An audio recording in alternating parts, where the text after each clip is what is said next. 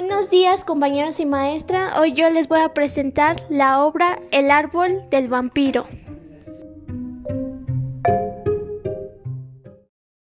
Primer acto, escena 1.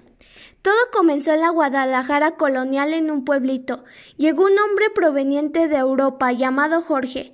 Las personas estaban acostumbradas a recibir gente de otros países, pero este hombre era diferente. Algunos decían que era un conde inglés, otros solo sabían que venía de Europa y tenía mucho dinero. Hola, buenas tardes. ¿Usted no es de por aquí? Buenas tardes, no soy de aquí. Mucho gusto en conocerlo. Mi nombre es Fernando. Mucho gusto en conocerlo. Mi nombre es Jorge. Pues bienvenido. Espero que su estancia sea de su agrado. Muchas gracias. Eso espero. Cualquier cosa que se le ofrezca, estoy a sus órdenes. Gracias por su ofrecimiento, pero no es necesario. No se preocupe. Cuando guste me puede ir a buscar a mi hacienda que está allá. Muchas gracias, pero si me permite me tengo que retirar. Le agradezco mucho su atención.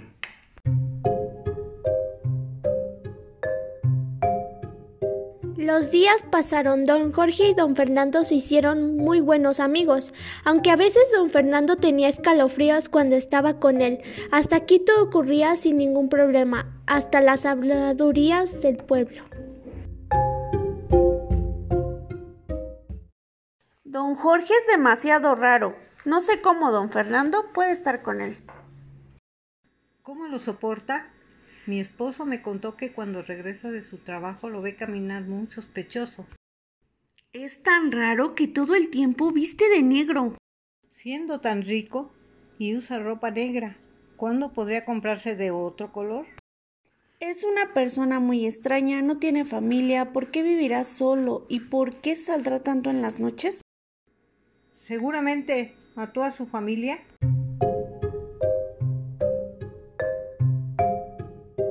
Segundo acto, escena 2.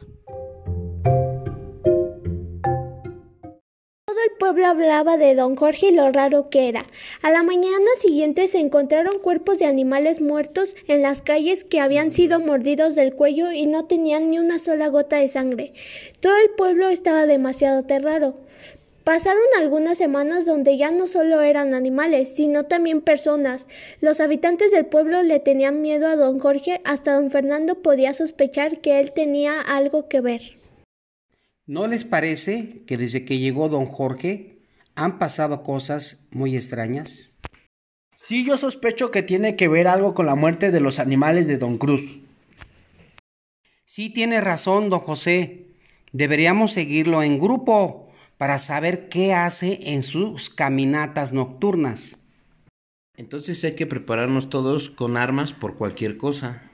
Si ya todos escucharon a don Jesús, vayan a sus casas y nos vemos aquí a las once de la noche.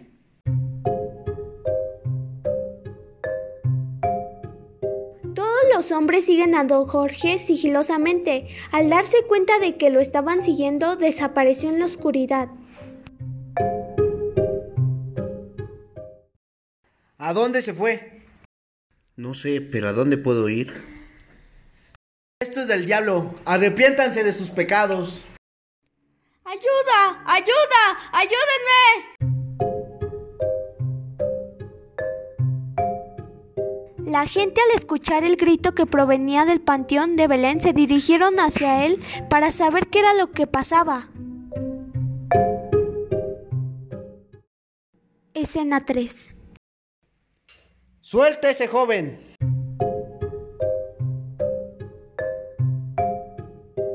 Don Jorge suelta al joven y sale huyendo. La gente del pueblo lo persiguió, pero no lo pudieron alcanzar.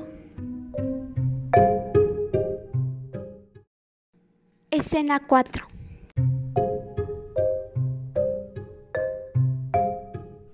El cura al enterarse de lo sucedido decide ir a buscarlo a su hacienda para hacerle un exorcismo.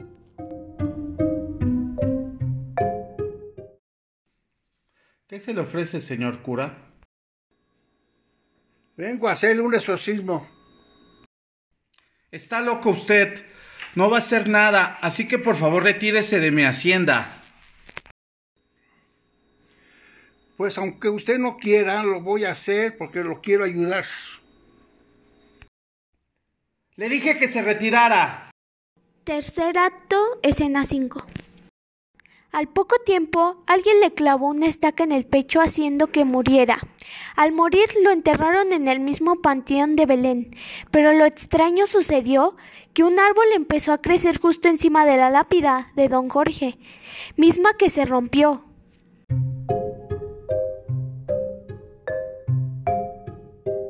Cuentan que el día que el árbol sea derrumbado o que las raíces rompan por completo la lápida, don Jorge el vampiro regresará a llevar a cabo su venganza.